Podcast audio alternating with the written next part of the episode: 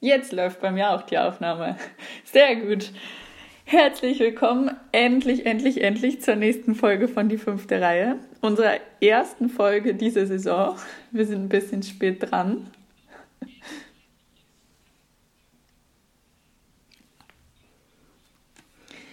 Mhm. Ähm, wir haben auch eine kleine Kunstpause eingelegt, aber sind jetzt wieder da und werden auch hat.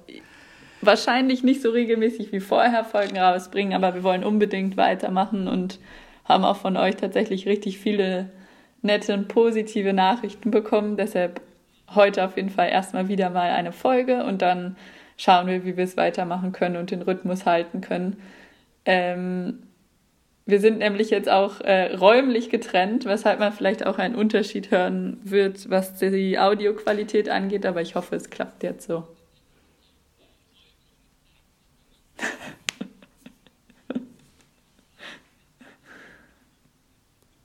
Also es stellt uns jetzt technisch vor eine, vor eine ganz andere Herausforderung. Ich sitze hier mit zwei Laptops, mit einem Handy und ich einem Mikro. Ich bin ganz zuversichtlich. Und ich hoffe, dass es irgendwie klappt, bevor ich heute ins Bett gehe, dass wir das irgendwie auf die Kette bekommen.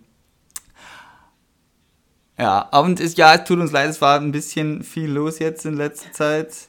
Umziehen, neue Jobs, alles Mögliche, von dem her, ich habe nicht mal privat viel also geguckt, also das will schon was heißen, dass da einfach weniger Zeit war als sonst. Aber wir sind trotzdem, wie schon Clara gesagt hat, vielen Dank für euer Feedback und so. Es hat uns jetzt auch animiert, an einem Mittwochabend aufzunehmen. War übrigens Claras Idee, also danke an sie, dass wir das heute machen. Ähm, ja, also nicht so, dass ich jetzt nicht, dass ich jetzt zu viel Motivation gebraucht habe, ja, aber sie hat angestoßen könnten. auf jeden Fall. Aber wir haben aufgehört nach dem Draft. Das heißt, wir können jetzt, wir steigen jetzt einfach. Ja, ich weiß nämlich gar nicht, wo wir aufgehört in, haben. In all, alle Themen, die sich so anbieten. Ich würde sagen, wir fangen an mit den Habs. Mhm. Oh oh. Darf ich kurz? Nee, warte, oh oh. wir fangen mit einem Thema, das mich noch viel weiter beschäftigt als die Montreal Canadiens. Damit bist du jetzt nicht drauf gefasst, weil ich es dir nicht gesagt habe. Aber das ist für so, mich privat, ja. schränkt mich das sehr ein. Und deswegen brauche ich, vielleicht kann mir irgendwer helfen, mit diesem scheiß ESPN-Player. Also ich hatte, ich hatte ja immer dieses NHL-TV, hat immer wunderbar funktioniert und dann wollte ich in die Preseason rein, mir was anschauen, ging nicht. Dann hieß es, lade den ESPN-Player runter. Habe ich mir runtergeladen. Dann habe ich ihn mir gekauft und jetzt geht's nicht. Manchmal geht's, manchmal geht's nicht, manchmal habe ich hier Restrictions, manchmal habe ich dort Restrictions. Dann kann ich mich immer nur auf einem Gerät anmelden. Also ich werfe es jetzt von meinem Handy auf meinen Fernseher. Und mit meinem iPad kann ich mich gar nicht anmelden und es läuft irgendwie alles auf 25 verschiedenen Kanälen und gefühlt nur jedes 30. Spiel auf dem ESPN-Player und auf NHL TV, was ich auch noch bezahle glaube ich zumindest, dass ich es schon bezahlt habe für die Saison, kommt gar nichts mehr. Also wenn irgendwer weiß, wie ich weiterhin alle bitte Spiele helft, schauen kann, Hilferuf. sagt es mir bitte, weil es wäre echt wichtig. Ja, ich habe ein neues, neues Format entdeckt, das ist äh, NHL on the Fly, das gefällt mir gut. Also es ist nicht alles schlecht, das ist so wie Sportschau für Eishockey. Jetzt Aber sonst komme ich wirklich nicht klar. Also bitte helft mir. Bitte danke. So, jetzt. Ja. Es gibt, es ist ähnlich negativ wie meine Erfahrungen mit dem ESPN-Player, weil Ah, es war, ich war ganz euphorisch vor der Saison. Äh, Nick Suzuki, neuer Vertrag, lässt sich darüber diskutieren. Ich habe vieles Negatives gehört, vieles Positives gehört. Ich habe mich gefreut, auch wenn es ein Haufen Geld ist. Ich glaube, es sind 8,75 Millionen Dollar ähm, für acht Jahre. Hat am Anfang der Saison auch noch nicht so gezündet und man darf auch nicht vergessen, dass er noch ziemlich jung ist.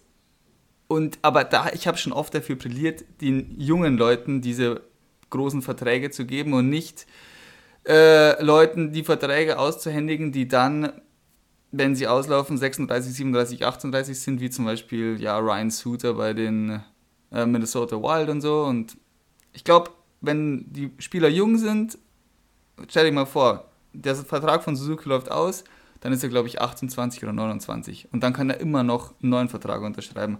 Ich glaube, das geht in der NHL immer weiter dahin, dass sie wirklich die Spieler, die sich in ihrem Entry-Level-Contract bewährt haben, den großen Vertrag gleich bekommen, wie Patterson auch, Quinn Hughes auch. Also das hat mich gefreut. Der Start war super, die Offseason war turbulent mit Philipp Danol gegangen. Kotkaniemi Offersheet von den Carolina Hurricanes, da weiß ich nicht, ob wir da viel dazu zu sagen brauchen. Es hat mich sehr überrascht. Und dann habe ich länger drüber nachgedacht und dann ist mich eigentlich gar nicht mehr überrascht, weil es an sich nur logisch ist, ihn so zu überbezahlen für ein Jahr, wenn du ihn wirklich haben willst, weil hätten die Habs diese 6,1 Millionen Euro gematcht, hätten sie auf der Basis verlängern müssen und die Carolina Hurricanes können danach frei mit ihm verhandeln, wie sie wollen, also sind nicht an diese 6 Millionen gebunden. Und ja, die Habs dann Dvorak geholt für die Picks, die sie für Kotkaniemi geholt haben. Also da war ein großer Umbruch zu merken und ja, dann ging die Saison los und seitdem ist es eigentlich sehr schwer für mich, da immer mit zuzuschauen, es ging katastrophal los. Shea Weber, man munkelt übers Karriereende. Äh, Carey Price, ähm, Players Protocol, kommt jetzt allerdings wieder zurück. Cole Caulfield mittlerweile wieder in der AHL. Kein Tor in zehn Spielen. Also wir sind vom Stanley Cup Final bis in den kompletten Keller der NHL gerutscht. Und ich, so wie die Mannschaft zurzeit spielt, ob er es jetzt gegen die Kings und gegen Vegas ganz gut gespielt hat, trotzdem kurz verloren haben. Price gesagt, wollen wir kurz über Carey Price reden, weil das hat sie jetzt in so einem Nebensatz nur, nur gesagt, dass er wieder zurückkommt. Aber ähm, ich bin ja für die Themen abseits des Eises zuständig. Ja, tell me für more. Die Instagram, für die Instagram ja. News, weil da kriege da krieg ich meine Infos her. Ähm, nein, aber tatsächlich ein, ein ernsteres Thema.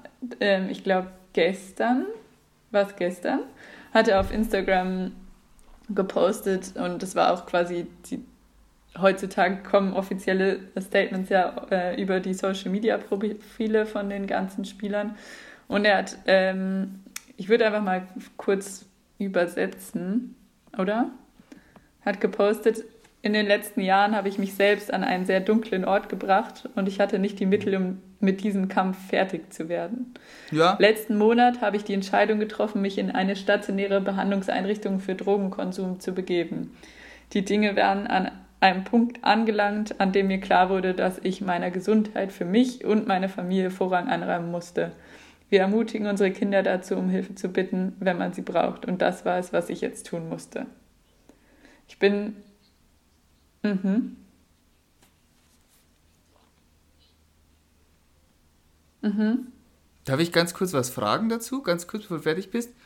Substance, äh, ich habe das Zitat nur überflogen gehabt. Ist es Drogenkonsum oder Medikamenten? Also es kann alles sein. Er spricht davon, aber dass er ist abhängig von Medikamenten. Okay. Oder hatte damit Probleme. Das Wort Substance Abuse ist oh, wow. der unkontrollierte mhm. und quasi ausufernde Konsum von ja, Drug, also Drogen, aber also oder Medikamenten.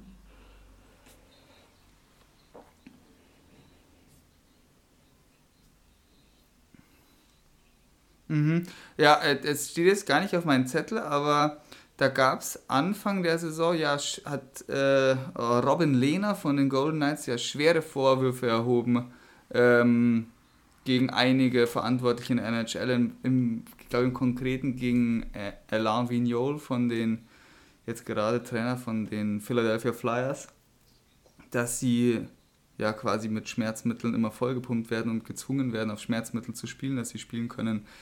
Das ist mir jetzt nur gerade nochmal so eingefallen, es hat auch sehr, sehr hohe Wellen geschlagen. Also ich, ich habe ähm, noch keine Details ja weiter dazu da gelesen oder erfahren, weil ich glaube, es ist auch, bleibt auch aktuell bei dem Statement. Ich habe nur noch von Ducharme ein Statement jetzt dann gelesen, wo es einfach nur darum ging, dass Carey Price jetzt er vergangene Woche zum ersten Mal wieder das Team getroffen hat nach seiner Verletzung und alles. Also da ging es einfach nur darum, wie gut es ist, dass er wieder dabei ist und in der Gruppe ist.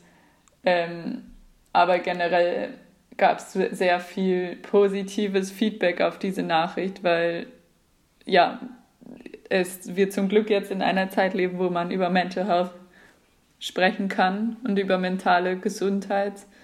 Und ähm, ja, es werden es von so großen Spielerpersönlichkeiten kommen, also die nicht nur in, im Verein und in, in der Region oder auch noch nicht mal nur in Kanada, sondern wirklich über die ganze NHL hinweg Strahlkraft haben, können damit, glaube ich, ganz wichtige Zeichen setzen.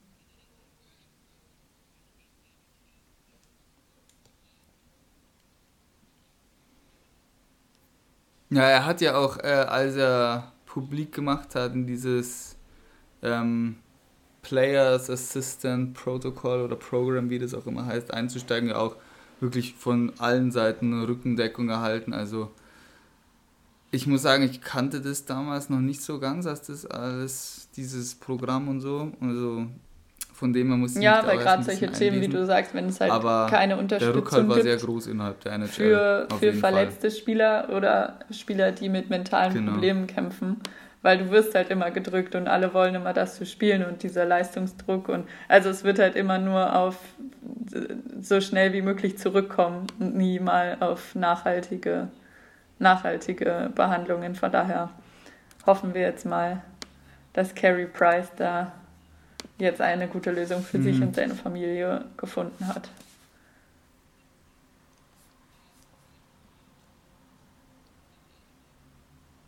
Ja, ja, sie haben jetzt sein, sein es war ja die ja, Knie-OP, oder? Gelesen, dass sie haben jetzt sein Knie wieder untersucht, soll, als er jetzt bei der Mannschaft war. Und er steigt jetzt ein ins Training im Fitnessraum, aber dann, ich weiß nicht, wann er aufs Eis kann.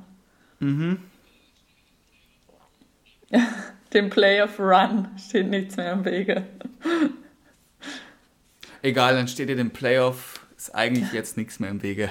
Oder? Ha? Ja. Also, der Playoff Run machen wir dann, wenn wir in den Playoffs sind, aber ich würde sagen, den Playoffs per se zum dritten Jahr in Folge, auch wenn es zweimal reingemogelt war, steht nichts mehr im Wege. Ähm, ich würde noch ja. ganz kurz die Hypes so ein bisschen beiseite lassen, weil das, weil es schon jetzt zwei Herzensthemen, ich kann kein Eishockey mehr schauen und meine Mannschaft scheiße. Aber äh, es sind zwei Mannschaften, die spielen richtig gut diese Saison. Haben jetzt gegeneinander gespielt, die Panthers und die Canes. Panthers haben gewonnen, glaube ich, 5-2. Und ähm, bei den Canes überrascht es mich ein bisschen, dass sie so stark sind. Ich glaube, ich habe jetzt zehn Spiele gewonnen von elf oder elf aus 13, auf jeden Fall irgend sowas sehr, sehr, sehr überragend. Und auch die hatten eine ganz wilde Offseason, wo ich eigentlich gedacht habe, so wow, was macht ihr denn da? Ihr seid so, ihr wisst ja, letzte Saison, ich habe sie ja immer über den grünen Klee gelobt, gemeint, ja, die sind nur noch irgendwas ganz Minimales weg vom Stanley Cup.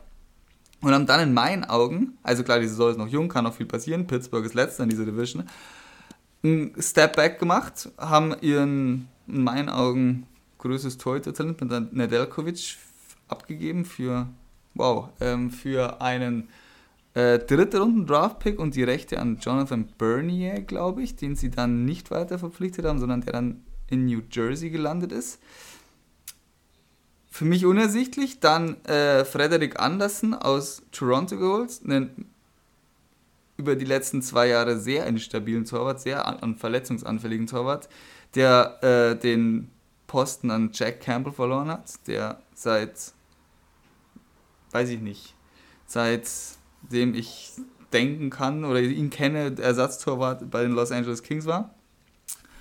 Also nicht so das Gelbe vom Ei. Und dann Dougie Hamilton verloren, der auch in meinen Augen kurz davor war, die Wessener Trophy zu gewinnen. Ja. Und dafür Tony D'Angelo geholt. Ihr könnt, wenn ihr die letzte, eine der letzten 15 Folgen anhört, hört ihr Claras Hass, hört ihr Claras Hass-Tirade auf Tony D'Angelo. Ich weiß jetzt nicht welche. Also, die, also, wenn man das so sieht auf dem Papier, denkt man, mm, mm, wieso macht ihr das? Es hat bis jetzt super funktioniert, also sie pflügen durch die Liga. Die besten, die sie haben vorne, sind wieder mal unfassbar mit ähm, Sebastian Aho, Svechnikov und wie sie alle heißen, Terra und Frederik Andersson ist zurzeit ja, Wesener. Ah, stopp, da wir natürlich Norris Trophy und Torwart Wesener Candidate mit ähm, ja, unter, unter zwei Gegentoren Schnitt pro Spiel und fast 94% Fangquote. Also pff, Wahnsinn. Hut ab. Ich mag die Mannschaft sowieso sehr gerne, auch wenn sie Kotkanemi uns weggeschnappt haben und uns Aho nicht gegeben haben. Ach, daran wird es liegen, weil jetzt Peri Kotkanemi natürlich sicher unglaublich ist. Ist doch auch beruhigend. Aber ich weiß nicht, da sieht man, dass manche Leute doch mehr Ahnung vom Eishockey haben als ich. Findest du? Das, also, das, also ich finde, da stürzt sich immer gleich ein paar ähm, Sprossen ab in der Karriereleiter, wenn sowas ihre passiert. Erste Niederlage. Ich glaube, die waren perfect, oder? Perfect Record. Ja, weil die, ich glaube, es, waren, ich glaube, es waren beide Perfect Record, ja. Ich glaube, beide hatten bis dato nicht verloren. Und 9 1 0, dann haben sie gegen die dann haben sie gegen äh, Florida verloren und Florida hat mittlerweile gegen ja. äh, die Rangers 7, verloren. 1. Also die haben zweimal Einmal, glaube ich. verloren. Hast du es offen? Wie die. Wie? Aber. Oh, da. Ah, okay. Auch verrücktes Spiel. Ich glaube, äh, die Rangers haben Aber nach 10 Minuten 4-0 geführt. Ja, und dann hat wir 40 Schüsse am Stück gehalten, dann ging es 4-3 aus. Dass wir räumlich getrennt Entschuldigung, ich habe dich unterbrochen. Ich wollte einfach nur nochmal sagen, dass Florida und ähm, Florida und Carolina halt natürlich 1 und 2 sind in der Liga aktuell.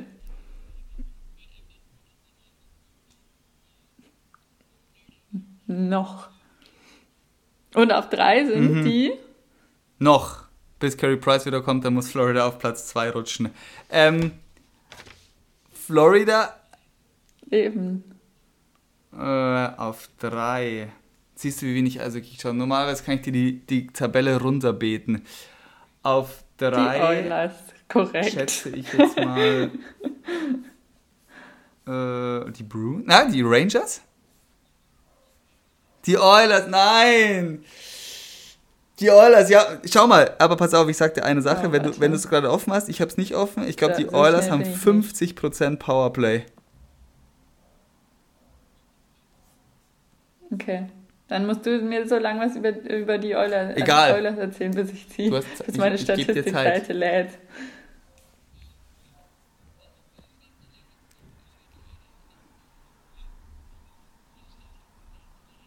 Äh, ja, kein Problem. Es, also so im Grunde ist es wie letzte Saison, die Saison davor und die Saison davor, dass Leon Dreiseitel und äh, Conor McDavid alles kaputt schießen. Also sind, müssten eigentlich Nummer. Ah nee, pass auf, Ovechkin hat die Nein. meisten Punkte McDavid der Saison. Danach kommt geteilt auf, Platz, auf dem zweiten Platz Dreiseitel und McDavid. Müsste so sein. das habe ich äh, heute Morgen noch gesehen, ja. Oh. Ovechkin hat 21. Siehst du. Und Ovechkin 21. Nee, eben deshalb. Da bin ich mir jetzt ziemlich sicher.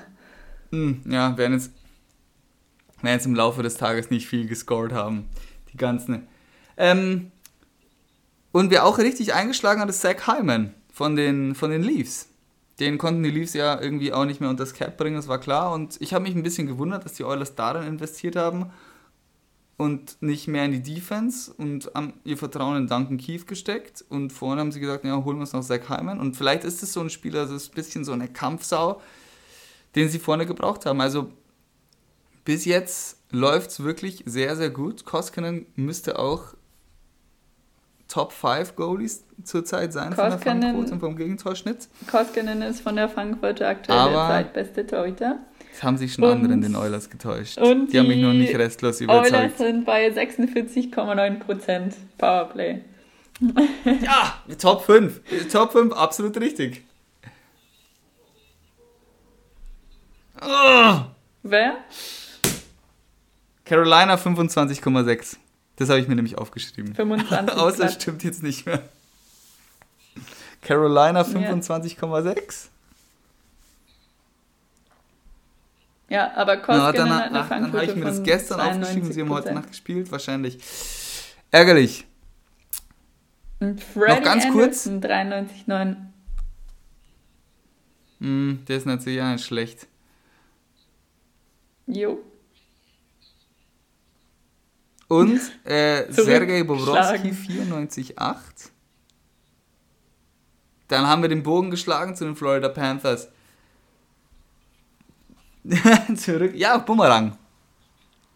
Da, da brauchen wir jetzt nicht viel drüber quatschen. Die Florida Panthers hatten, äh, weil da haben wir letzte Saison auch schon, habe ich viel über die geschwärmt und du auch, sind gegen Tampa in sieben ausgeschieden. In sechs? Sieben, sechs? Ich glaube in sieben. Und ja, und es hat, wir haben es schon gesagt, da fehlt einfach das eine, dieser 10 Millionen äh, Dollar Torwart, der die Mannschaft nochmal auf ein neues Level hebt. Den haben sie jetzt. Anthony Duclair spielt überragend für das, was er, für das, für das, was er geholt wurde. Und von dem her, die Panthers, Hammer. Macht auch richtig Spaß, den zuzuschauen, auch wenn immer nicht so viel los ist. Die Mannschaft, ich empfehle euch ein Panthers-Game, wenn ihr irgendwie schafft, den ESPN-Player zum Laufen zu bringen. Schaut, klickt da mal rein. Haben wir da ist immer gesagt, richtig dass was geboten. jetzt Fourth All-Time Goal-Scorer ist?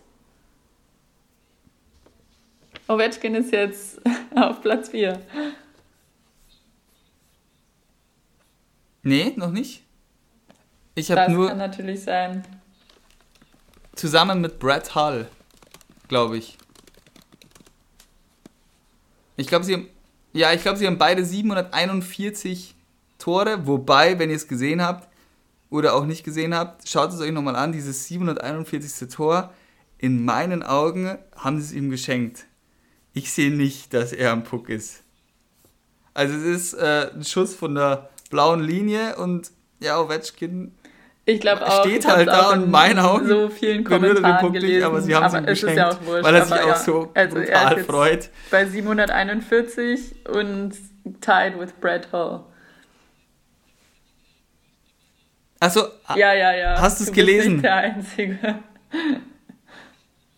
Mhm. Also haben die Leute, also haben auch viele geschrieben, dass sie nicht glauben, dass er am Punkt ist. also ich habe es, oh, ja. wann habe ich ja, wahrscheinlich gestern habe ich es halt gesehen, als ich dieses LHL ja, und 600 Career so, Oh, Kollege, aber er hat auch noch zwei Assists gemacht, 599 und 600. Und und ähm, was ich verrückt finde, er schießt die Saison gar nicht so viele Powerplay-Tore. Das meiste ist 5 on 5, was ich ähm, gesehen habe. Also ich glaube, er hat erst zwei Powerplay-Tore und das ist ja eigentlich so seine Paradedisziplin, immer schön äh, da hinten links zu stehen und einfach nur drauf ballern. Er hat diese Saison noch kein äh, Slapshot-Tor geschossen, also noch keinen direkten Schuss verwandelt. Wenn ja, aber das, das wollte ich jetzt kommt, hier nicht so unter den Tisch fallen lassen. glaube ich, zittern die vor ihm in der All-Time-Scorer-Liste noch mehr. Okay, weil wir haben ihn ja gerade schon abgefeiert dafür, dass er da oben dabei ist. Nee, ich hab's auch auf meinem Zettel. ja, ja das stimmt. Er hat, der hat halt auch so krass ja, angefangen. Ich glaube, der hat einfach nur Bock, diesen Rekord zu brechen. Ohne Spaß. Der hat gleich im, im ersten Spiel drei Tore gemacht. Ja. Mhm. Jetzt hat er elf, Wenn das noch ja. kommt, dann schießt er 45 Tore oh. die Saison. Und wie viel hat er jetzt? Elf, oder? Dann sind wir bei. Ja. Und äh, Chris Kreider hat 9. Das weiß ich, das habe ich irgendwann mal gelesen. Er ist auch ähm, sind halt Top, auch Top Pace für, ähm, für seine beste Saison, was Tore angeht. Aber gut, ja, die Rangers sind jetzt eh mhm, wirklich diese Saison. Ich guck so mal richtig. auf die Standings, weil ich habe sie ja vorher, glaube ich, auf drei getippt, aber ich glaube, so verkehrt war ich gar nicht. Ja, sie sind. Naja, Sechster. Also sind in, in ihrer Division Zweiter hinter Carolina. Die sind also für das, wie schwer, wie stark die Division ist, sind die Rangers nun wirklich sehr gut in die Saison gestartet. ja, nee, stimmt, sechs. Aber gut, auf die kommen wir sicher mal wann anders zu sprechen. Äh, ich habe nämlich dazu gar nichts auf meinem Zettel Tipp. stehen. Die sind nicht gut. Ja. Nicht ich, gut gestartet. Ich guck mal, wo die Boston Bruins sind. Uh, uh, uh, uh, uh, uh, uh, Ja, gut. Am Ende 6-4 und 0. Ja, ja, es geht, also zu Hause 5-0 und 0, jedes Spiel gewonnen. ja, genau. Auswärts hapert es ein bisschen. Auswärts hapert es ein bisschen. Ja, gut, aber ja, wenn sie drei Spiele weniger als Toronto und zwei Punkte weniger, also sind alles noch in Schlagdistanz. Jack Eichel? Genau. Ich würde noch ganz gern einmal, das hatten wir jetzt noch gar nicht angesprochen, so über den Elefanten im Raum reden. Ja, klar. Mhm. Endlich. Cooles Deutsch. Ja, du weißt doch, dass man das sagt. ja, ist raus aus Buffalo.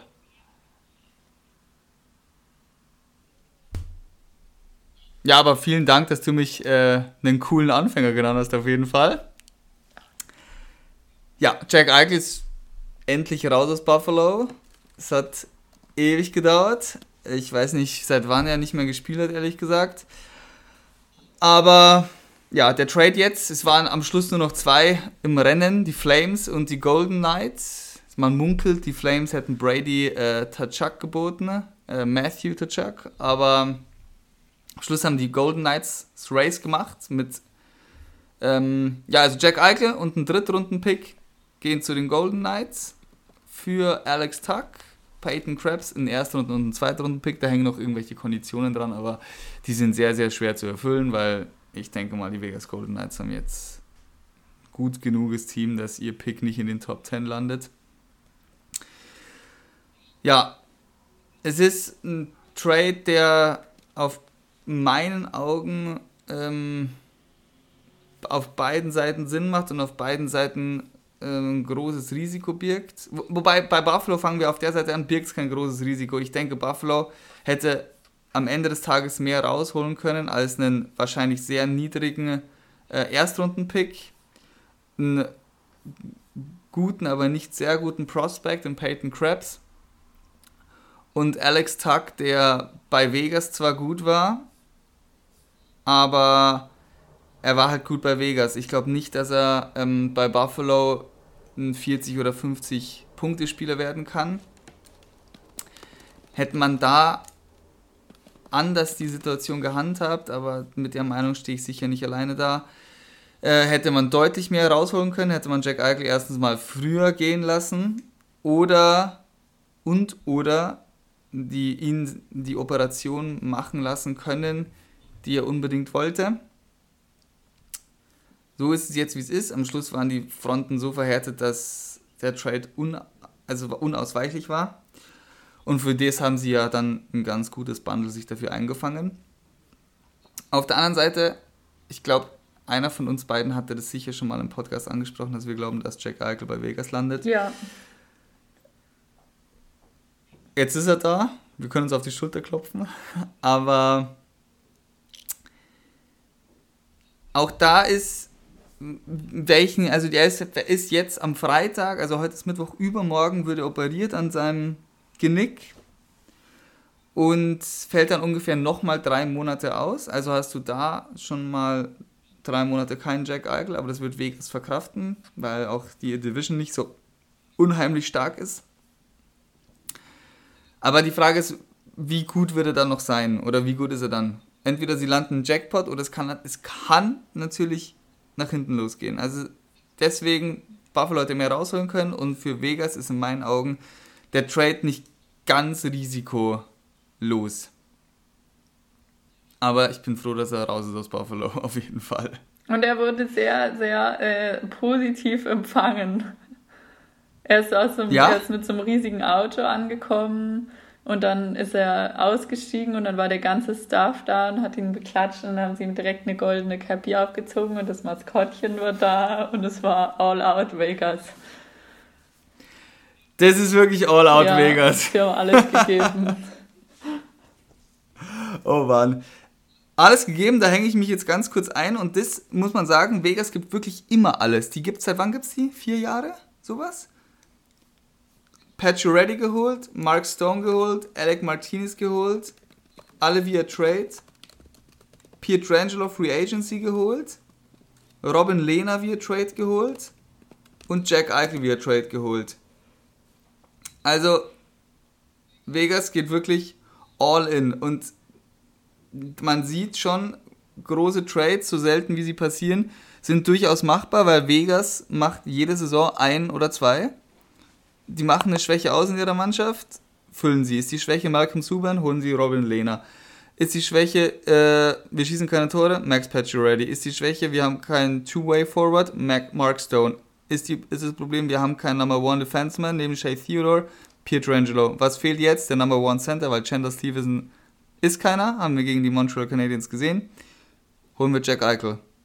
Also Kreativität und der Wille, etwas zu verändern, ist durchaus da.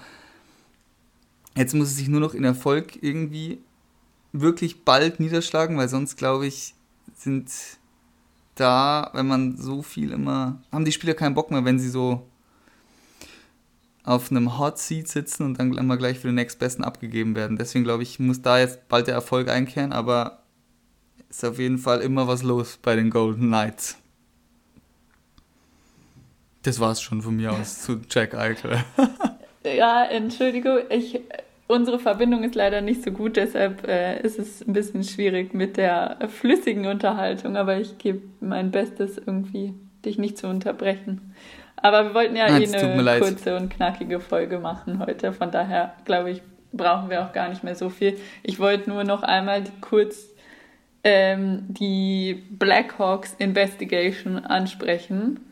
Ich will nicht zu viel dazu erzählen. Ich glaube, die meisten haben es eh mitbekommen und ich habe jetzt auch nicht alle Fakten parat und bei dem Thema will ich ungern was nicht genau exakt wiedergeben.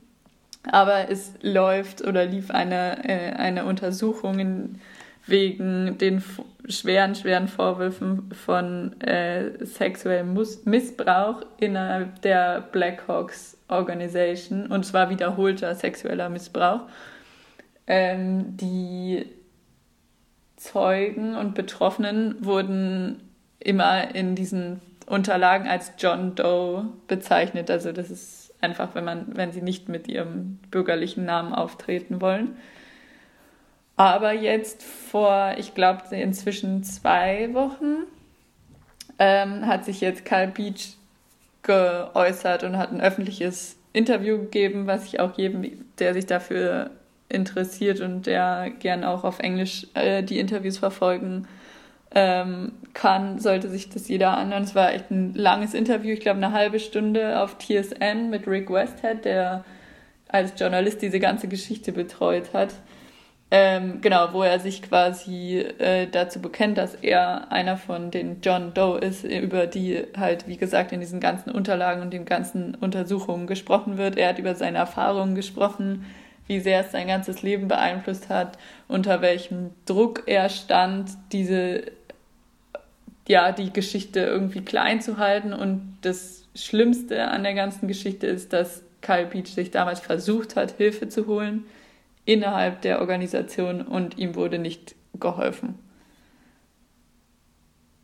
Zusätzlich hm. zu Kyle Beach gibt es noch andere Betroffene, ähm, die nicht namentlich bekannt sind, was natürlich auch ihr gutes, ihr gutes Recht ist und jeder soll sich halt dann zu dem Schritt bekennen, wenn er auch wirklich dafür bereit ist. Also wenn man auch das Interview mit Kyle Beach sieht, sieht man oder hört, sieht man, dass es überhaupt nicht einfach ist, diesen Schritt zu gehen und sich in die Öffentlichkeit zu, zu stellen. Aber sie wollen halt was bewegen und ich glaube, es bewegt sich jetzt auch endlich was, weil diese Untersuchung hat wirklich große Wellen geschlagen.